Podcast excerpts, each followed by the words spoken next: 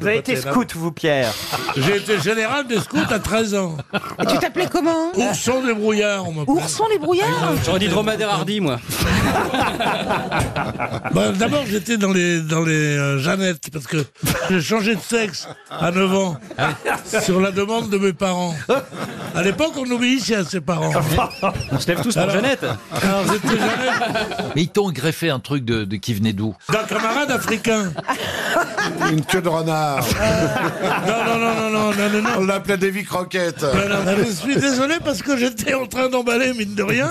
Et puis là maintenant, je, je passe pour quelqu'un de vulgaire. Je suis sûr que c'est cette dame qui vous Ça, plaît. je- Non, c'est celle-là. Ah Ah Ben, Elle est un peu jeune pour vous, Pierre, cette jeune Ah, femme. Il n'y a pas de femme trop jeune pour moi. Comment ça Femme trop jeune n'existe pas. Homme trop vieux des fois.